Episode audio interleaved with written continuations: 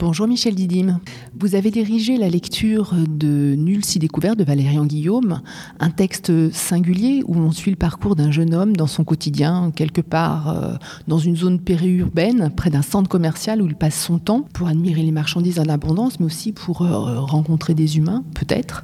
Qu'est-ce qui vous a touché dans ce texte? Bah, c'est d'abord le style, puisque euh, vous savez, à la mousson d'été, on est en recherche permanente de l'évolution de l'écriture dramatique et on a comme souci euh, d'être attentif à la nouveauté, à la langue euh, euh, qui émerge. Et donc, il y avait des fulgurances, il y avait déjà dans la topologie, si je puis dire, du texte, il y avait déjà une chose qui me faisait penser à la nuit juste avant les forêts de Coltès, une chose qui s'enchaîne sans ponctuation et dans lequel, en fait, euh, les accumulations de sens sont un peu laissées libres euh, à l'interprète et au lecteur, donc, et aussi à l'auditeur, et aussi la possibilité de pouvoir euh, trouver une place en tant que, metteur en scène, trouver un biais pour lequel il m'a semblé intéressant de, de, proposer à Charles Berling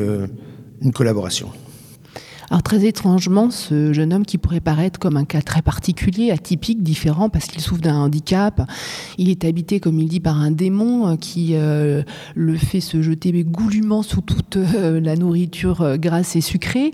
Et pourtant, il incarne une sorte d'humanité profonde, ontologique presque, que je dirais, qui nous touche au cœur, non pas par pitié, mais plutôt par empathie. Alors pourquoi, selon vous, ce personnage nous bouleverse-t-il autant? Eh ben, d'ailleurs, c'est une des raisons pour laquelle j'ai choisi Charles Berling, parce qu'il m'a semblé que je voulais pas qu'il y ait de phénomène d'identification et qu'on prenne un jeune homme un peu trop gros, un jeune. Il fallait que le public puisse se projeter dans cette part d'humanité que représentait le texte. Donc, euh, d'une personne isolée à côté d'un centre périurbain où il y a tout, quoi. Il y a la foire fouille, euh, le flunch, le supermarché Carrefour, il y a toutes les marques Sephora, tout ça. Donc lui, il se noie euh, dans la consommation, il a son bonheur dans la consommation, de toucher les belles choses, de, de voir euh, des trucs, de participer à l'animation crêperie, de faire les jeux du supermarché. De, tout ça, c'est sa vie, quoi. ça le passionne.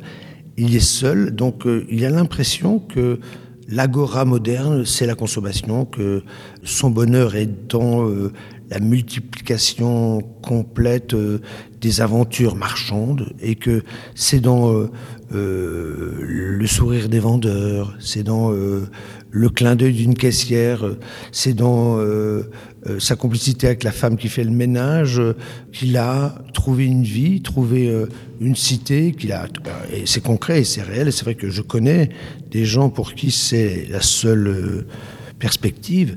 Et donc, euh, je crois, c'est là où on s'est tous reconnus, en fait, dans ce, cette solitude totale qui habite le monde moderne et où finalement les gens ont euh, des bars préférés, euh, des boutiques préférées, ou, le jeu des commerçants, c'est de faire croire aux clients qui sont des amis. Ça finit aussi peut-être même par le devenir, et il y a des endroits où finalement les, commerçants sont attachés euh, à, leurs clients, euh, à certaines clientes euh, qui ont une part de sympathie, qui ont toujours un, mot gentil ou qui ont un rapport intéressant. Et donc finalement, voilà, il faut vivre avec ça. Et il y avait tout ça dans le texte de, Valérian, hein, qui est un jeune homme intéressant, qui travaille avec une, une jeune compagnie et donc, euh, c'était aussi euh, cette journée d'ouverture pour le 25e anniversaire de la mousson d'été, donner un signe fort que bien sûr, la mousson, on reçoit des auteurs prestigieux et très reconnus, mais on a comme souci de mettre sur un plan d'égalité des jeunes écritures euh, émergentes. Alors comment est-ce que vous avez euh, cheminé dans cette écriture, dans cette, euh, ce flux de conscience presque que constitue la langue de Valérien Guillaume? Bah, C'est-à-dire en fait, il y a un fil conducteur qui est son souci permanent du personnage de rencontrer, de, contacter, de, ne pas être seul. Et il prend le moindre signe de sympathie, par exemple de la caissière de la baleine, donc le nouveau centre piscine, comme c'est une fille sympa, euh, il croit qu'elle vient de lui déclarer son amour. Quand euh, des gens le saoulent à mort et l'emmènent dans une voiture pour euh, l'abuser, pour le, il soit le petit cochon dans une fête sordide, lui, il est content parce qu'ils l'ont, ils l'ont pris dans la voiture et il n'est pas tout seul. Euh, ils sont violents avec lui, mais bon, c'est pas grave qu'il soit violent parce que c'est, c'est, déjà quelque chose. Il le frappe, c'est mieux que d'être indifférent. Donc ça va très très loin dans la perspective de, de solitude et donc, dès le début, il a un monstre intérieur, c'est-à-dire que pour lui, quand il se jette sur les sucreries, quand il se jette sur les bonbons, c'est pas lui, c'est son monstre qui demande.